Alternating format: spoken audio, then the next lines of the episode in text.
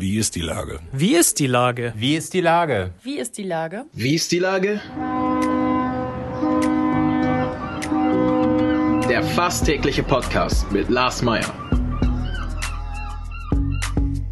Wie ist die Lage? Unser fast täglicher Podcast als Kooperation mit der Mopo und der Gute-Leute-Fabrik spürt seit über einem Jahr tagesaktuellen Fragen nach. Macher, Musikerinnen, Models, Mütter und Politiker, genauso wie Schwestern, Schüler, Schlachter, Freiberufler oder Helfer, also prominente Lenker oder unbekannte Denker, kommen knapp 15 Minuten zu Wort. Die Auswahl ist rein subjektiv, aber immer spannend und überraschend. Mein Name ist Lars Meyer und ich rufe fast täglich gute Leute an. Unser Partner, der das diese Woche möglich macht, sind die Second-Hand-Kaufhäuser von Stielbruch in Wandsbek, Altona und Harburg. Täglich neue Schätze für den kleinen Geldbeutel von Fahrrädern bis Gartenmöbel, von Dekoartikeln bis Elektro. Hier findet jeder einen Schatz und schont somit auch noch die Umwelt. Das war Werbung. Herzlichen Dank. Heute befrage ich den Regisseur Miguel Alexandre. Ahoi, Miguel. Ja, hallo Lars, ich grüße dich. Moin, moin. Lieber Miguel, nach Gran Paradiso, Der Mann mit dem Fagott und Der Mordanschlag und natürlich noch vielen, vielen weiteren Filmen für öffentlich-rechtliche Sender und Kino kommt nun Mitte August die Schwarze Insel auf Netflix raus. Ist das ein anderes Arbeiten für einen Regisseur oder ist dir das am Ende völlig egal, wo das nun gezeigt wird? Also handwerklich gesehen ist die Arbeit natürlich immer gleich und äh, ich will auch gleich vorweg schicken, ich mache auch keinen Unterschied, ob ich fürs Fernsehen oder fürs Kino arbeite. Für mich ist immer die gleiche Leidenschaft damit verbunden. Man erzählt eine Geschichte, die einem am Herzen liegt, die einen bewegt, unter den Nägeln brennt und äh, vom handwerklichen her ist es äh, für mich immer das Gleiche, der gleiche Einsatz und so weiter. Der Unterschied jetzt für Netflix einen Spielfilm zu drehen ist, ähm, muss man ganz klar sagen, die Tatsache, dass der Film ähm, der am 18. August äh, anläuft bei Netflix mit einem Schlag. Da drückt jemand auf einen Knopf und dann läuft der in der ganzen Welt parallel. Verrückt, oder? Ist das, ja, das ist, weil ich sag mal so, so ein weltweites Werk hast du noch nicht produziert. Ne? Es gibt einige Filme, die sind um die Welt gegangen. Das ist ja dann immer so ein bisschen so eine Ochsentour. Ne? Man geht dann irgendwie auf ein Filmfest in Norrköping oder in Canberra oder was weiß ich. Ganz Aber genau. jetzt, jetzt ist es tatsächlich klack bist du auch ja, in Südafrika das, das, zu sehen. Das ist wirklich ganz toll. Es hat aber auch ein bisschen was Abstraktes, weil ähm, man ja nicht daneben sitzt. Also man weiß nicht, wann gucken diese Menschen, wie gucken diese Menschen, schauen die das auf dem iPhone, auf dem iPad, auf dem Fernseher, vielleicht sogar auf dem Beamer. Ähm, das hat man ja überhaupt nicht äh, in der Hand. Ähm, äh, ich hab, bin mit meinen Filmen wirklich schon um die Welt gereist. Ich hatte einen Film, äh, da war ich in Südkorea mit äh, oder ich hatte ein unglaublich emotionales Erlebnis mit meinem äh, Film äh, Der Mann mit dem Fagott, der ja die Lebensgeschichte von äh, der Familie von Udo Jürgens damals erzählte. Und da war ich mit Udo tatsächlich in New York im Museum of Modern Art. Da hatten wir oh. ein Screening vor dem Film. Ähm, das war eins der emotionalsten äh, Dinge, die ich hier erlebt habe im, äh, im, Bereich des Filmemachens, dass wir vor einem ausverkauften Haus in New York mit englischen Untertiteln diesen dreieinhalb Stunden Film gezeigt haben. Und ich war ja selber mal Austauschschüler in den USA vor vielen Jahren und äh, konnte meine meine amerikanischen Gasteltern einladen, äh, weil die im Staat New York tatsächlich leben, äh, da zu uns runterzukommen. Und die saßen da. Ich habe die auch dem Publikum vorgestellt. Und danach sind wir mit Udo dann noch äh, zu einem österreichischen Restaurant in der Südspitze Manhattans gegangen, weil er da einen engen Freund hatte, der dieses Restaurant betrieb. Und haben wirklich äh, zu fünft ein unglaublich tolles Abendessen gehabt. Also das werde ich nie vergessen. Also man kann mit seinen Filmen natürlich auch um die Welt reisen. Oh ja, so jetzt kommt dieser Knopfdruck, dann wird es überall gezeigt. Äh, äh Nochmal kurz zur Inszenierung, wenn du sagst, man guckt das auf dem Handy, dann werden die Bilder aber nicht für den kleinsten gemeinsamen Nenner produziert, sondern schon fürs TV, weil es ja schon durchaus ein Unterschied, ob man vor der Kinoleinwand sitzt oder vorm Handy. Ne? Das stimmt natürlich, aber das sage ich jetzt einfach mal so, auch wenn viele Filmemacher mich dafür verfluchen werden. Eine gute Geschichte ist eine gute Geschichte. Und selbst wenn ich abends im Bett liege mit meinem iPhone vor der Nase und mit hoffentlich Kopfhörern, damit man, damit der Ton zumindest gut ist, ja, äh, kann man auch da in eine Geschichte eintauchen. Und ich muss sagen, dass Netflix da von der technischen Seite ähm, wirklich State of the Art ist. Das heißt, die erkennen, auf welchem Gerät du das gerade guckst und, äh, und es wird dafür optimiert, sozusagen für diese, äh, für, für, also für diese Darstellungsart wird es äh, äh optimiert. Und äh, ich muss schon sagen, unterm Strich äh, finde ich den Gedanken schon sehr faszinierend zu wissen, dass in Argentinien, Chile, USA, sonst wo auf der Welt äh, ähm, die Leute diese Geschichte sehen und sich davon äh, mitnehmen lassen. Und äh, wir haben neulich auch eine Telefonkonferenz dazu gehabt, wie der Stand der Dinge ist. Und ähm, es sind ganz viele Sprachfassungen von dem Film gemacht worden. Ähm, also in, in, zig Sprachen ist der äh, synchronisiert und ganz viele Untertitel. Das heißt, wirklich die Geschichte, die wir uns hier in unserem kleinen Zuhause ausgedacht haben, die läuft tatsächlich auf der ganzen Welt. Das ist schon sehr faszinierend. Ist man denn beim Erzählen der Geschichte etwas abstrakter oder ist die Insel dann, ich sag mal, Norderney oder Borkum oder ist es irgendeine Insel irgendwo? Also wir haben den Film auf Amrum gedreht. Das ist eine wunderschöne nordfriesische Insel. Ähm, haben das schon sehr spezifisch erzählt. Also wer Amrum kennt, wird es sofort wiedererkennen. Aber in ähm, Argentinien wird man Schwierigkeiten haben. Da wird man Schwierigkeiten haben, aber sich vielleicht fragen, wo ist denn das gedreht? Das ist ja so schön, da will ich mal hin. Das könnte ich mir schon vorstellen. Und auf einmal ja. macht auf Amrum ein Steakhouse auf. Wer weiß, das, äh, wäre, ja. das wäre dann kultureller Austausch in seiner besten Form. Genau. Ja. Ähm, aber am Ende des Tages, äh, ganz ehrlich, denkst du gar nicht so viel darüber nach, äh, für welches Publikum machst du das gerade, sondern ich finde, ein Film wird dann gut, wenn du den für dich machst. Also wenn du den so machst, dass du den selber gerne gucken würdest, das ist eigentlich der beste Maßstab, den man äh, letztendlich hat. Jetzt haben wir die ganze Zeit schon über diesen Film gesprochen, wo der gezeigt wird und so weiter, haben aber noch überhaupt nichts gesagt dazu, worum es eigentlich geht. Erzähl mal kurz. Der heißt also die Schwarze Insel. Der kommt heißt am 18. August Insel. raus. Ich habe es genau, jetzt dann auch nochmal wiederholt. Das sollte Werbung genug sein für Netflix. äh. Genau, müssen bitte alle unbedingt einschalten. Am ja. 18. August steht er zur Verfügung. Ähm, und es ist ein äh, sehr spannender Thriller, der in der Jetztzeit spielt, auf äh, einer Nordseeinsel, wie gesagt, und handelt von einem 18-jährigen ähm, äh, Abiturienten, äh, der ähm, sich in seine Deutschlehrerin verliebt, die neu auf diese Insel kommt ähm, und äh, den Deutschunterricht übernimmt für einen Lehrer, der einen Unfall hatte auf Mallorca während seines Urlaubs, sodass sie den Unterricht jetzt übernehmen muss.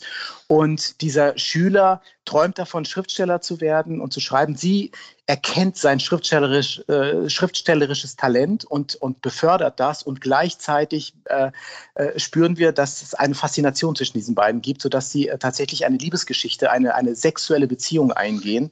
Ähm, was der Schüler nicht ahnt, ist, dass diese Lehrerin aus einem bestimmten Grund auf die Insel gekommen ist und aus einem bestimmten Grund ihn sich ausgesucht hat. So viel würde ich jetzt verraten. Sonst würde es ja die Liebesinsel heißen und nicht die Schwarze Insel, Schwarze wenn da nicht genau. noch irgendwo ein Haken hinter wäre. Bist genau. du eigentlich selber auch mal in eine Lehrerin verliebt gewesen? Ich war mal in die Lehrerstochter verliebt, weil die kam immer in der Grundschule, kam die äh, Tochter, kam dann immer, die war schon irgendwie drei Jahre älter als ich und äh, die, die durfte dann immer bei ihrer Mutter sozusagen im Unterricht mit auf sie warten, dann sozusagen. Und ich war damals dann in die Tochter verliebt. In eine Lehrerin habe ich mich nicht verguckt. Und du? Das ist eine sehr schöne Geschichte. Ich habe mich tatsächlich ähm, in, eine, in meine Deutschlehrerin verliebt, interessanterweise, als ich, was heißt verliebt? Also ich war von der fasziniert. Verguckt, war in der, ein bisschen. in der sechsten Klasse und, ja. äh, und das ist einer der peinlichsten Momente meines Lebens bis heute. Ich laufe heute noch rot an, wenn ich an diesen Moment denke. Diese Frau kam neu auf unsere Schule ähm, und die war sehr jung und äh, wie ich fand, sehr sexy. Und als sie durch unsere, ähm, äh, unsere Tür reinkam, ähm, ich stand auch noch in der ersten Reihe, entfuhr es mir, diesem, was war ich damals, zehn, elf Jahre alt, ein Pfeifen der Anerkennung. Und, hey. und in der Sekunde, wo es aus mir rauskam, äh, habe ich mich zu Tode geschämt. Ich bin sowas von rot angelaufen, weil sie hat es tatsächlich bemerkt. Und dieses Gefühl werde ich nie vergessen. Äh, also wie mir das passieren konnte, weiß ich bis heute nicht. Aber ich hatte eine Faszination für diese Frau. Es war ein bisschen auch die Keimzelle für diese Geschichte.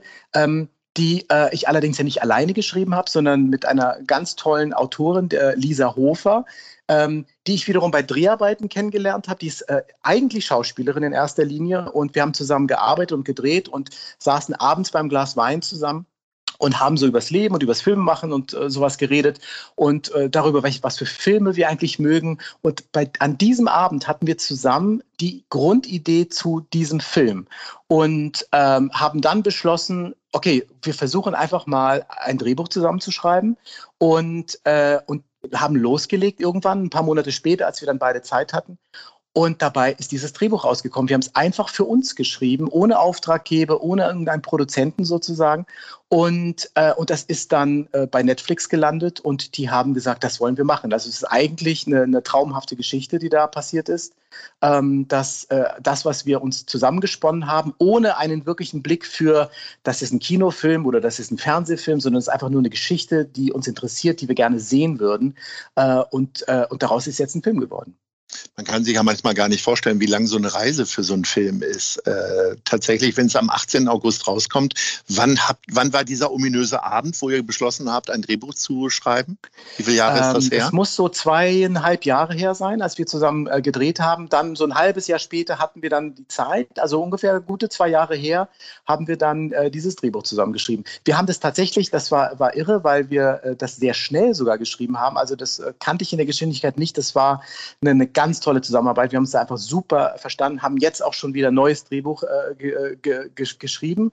Ähm, was wir sozusagen in der gleichen Art und Weise entwickelt haben, also einfach so, wie es uns erstmal gefällt. Und mal schauen, was wir damit äh, machen. Gibt es denn schon neue Projekte, über die du sprechen kannst? Also ich sag mal so, äh, du bist ja wahrscheinlich schon wieder irgendwo irgendwas am Inszenieren, oder? Ja, es gibt tatsächlich ein Projekt, das habe ich vor Schwarze Insel gedreht, das kommt jetzt aber äh, erst raus. Ähm, das heißt Spy City und äh, das ist eine sechsteilige Miniserie und zwar eine internationale englischsprachige Miniserie, die äh, 1961 in Berlin kurz vorm Mauerbau spielt und handelt von einem britischen Secret Service Agenten, der von London nach Berlin geschickt wird, weil es dort einen Maulwurf gibt innerhalb der Alliierten und er soll herausfinden, wer die ganze Zeit Informationen an die Russen durchsticht. Und es geht natürlich um den äh, um ich den liebe Mauerbau. ja Spionagefilme, Miguel. Ja, du machst ja, ja ich, bildest ja so liebe, viele schöne Filme ich liebe nach meinem eigenen Genre. Geschmack. Ja, ja, ja. Also der, der läuft jetzt gerade in den USA und äh, also der ist international, wie gesagt, gemacht worden und kommt aber in Deutschland im Oktober im ZDF, weil das ZDF hat den mitfinanziert, co-produziert. Und äh, das heißt für das deutsche Publikum ab Oktober, ich habe nicht das genaue Datum, aber im Oktober läuft er als Dreiteiler im ZDF und heißt Spy City. Kann ich sehr empfehlen. Wir sind sehr, sehr gespannt. Lieber Miguel, man kann es erahnen, dass du portugiesische Wurzeln hast. Und das führt ja. mich ja jetzt schon zu unserer Top 3. Wir sind nämlich am Ende unseres Gesprächs. Und heute will ich von dir wissen, wo du denn am liebsten portugiesisch essen gehst oder einkaufen gehst. Erzähl mal, Platz 3. Platz 3 ähm, würde ich sagen, ähm, das äh, Transmontana ähm, am Schulterblatt, ähm, weil meiner Erfahrung nach gibt es dort die besten äh, Pastéis de Nata, also die besten Natas. Das ist ja wirklich ein Leibgericht der Portugiesen. Äh, und da bin ich sehr kritisch, weil ich habe auch die Original-Natas in Lissabon mal gegessen und die sind mit nichts zu vergleichen. Aber geht ins Transmontana, ähm, das ist ziemlich gut. Und gibt es das denn, äh, gibt's das dann immer beim Catering auch, wenn du Filme, hat man als Regisseur Einfluss aufs Catering? Und du kannst sagen, ja. so, ihr müsst jetzt alle Natas auch äh, mit dabei haben oder ist, das, ist dir das persönlich gar nicht so wichtig? Doch, das Catering finde ich ist eine der wichtigsten Dinge Dinge, weil es hält Leib und Seele zusammen und oh, da, ja. äh, äh da tausch, tauschen wir uns mit der Produktion wirklich aus. Wer macht Catering? Was ist das für ein Catering? Weil ich habe das hab schon das Schlimmste und auch das Beste äh, da äh, erfahren. Also ja. es gibt zum Beispiel einen Film, da war das Catering so gut, dass wenn ich heute den Film sehe und das ist zehn Jahre her, weiß mhm. ich bei bestimmten Szenen, was ich an dem Tag gegessen habe. Das ist aber nicht der Mann mit dem Fagott gewesen, oder? Das war nicht der Mann mit, mit dem Fagott, okay. äh, das war Schicksalsjahr, ein äh, Zweiteiler mit der Maria Furtwängler. Oh, ähm, ja. ja. So, dann kommen wir auf Platz zwei. Wir, ja, okay, wir versabbeln uns, zwei, genau. Wir versabbeln uns. Äh, Platz zwei würde ich sagen, das Café Sul in der ja. Dietmar-Köhl-Straße. Ähm, weil ich die Atmosphäre dort wahnsinnig schön finde. Und äh, wenn ich äh, in Hamburg drehe, was leider viel zu selten vorkommt, ich wohne ja in der Nähe von Hamburg, aber wenn ich in Hamburg drehe, wohne ich nicht zu Hause, sondern im Hotel in Hamburg, weil der Weg durch den Elbtunnel, ich wohne südlich von Hamburg, ist so grauenhaft in der Früh, dass wir das nicht riskieren können.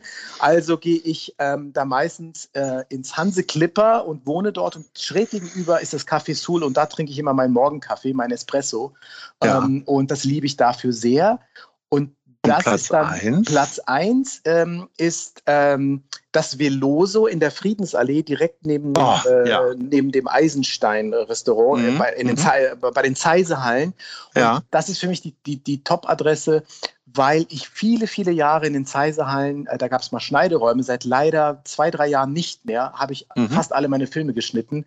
Und da war das Veloso natürlich der beste Ort, um seinen Kopf wieder freizukriegen, Espresso zu trinken und, äh, und dann diese leckeren, süßen die Croissants. Ja, ja, so genau. Weiter. Ganz Ach, genau. Herrlich. Ja, ja. Miguel, Miguel äh, wenn ich nochmal Gastronomiefragen habe, werde ich dich anrufen. Und wenn du äh, einen neuen Film zu promoten hast, rufst du mich gerne an. Dann machen wir wieder ein kleines Bläuschen.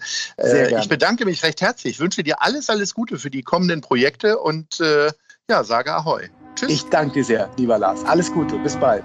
Tschüss, ciao. Dieser Podcast ist eine Produktion der Gute-Leute-Fabrik und der Hamburger Morgenpost.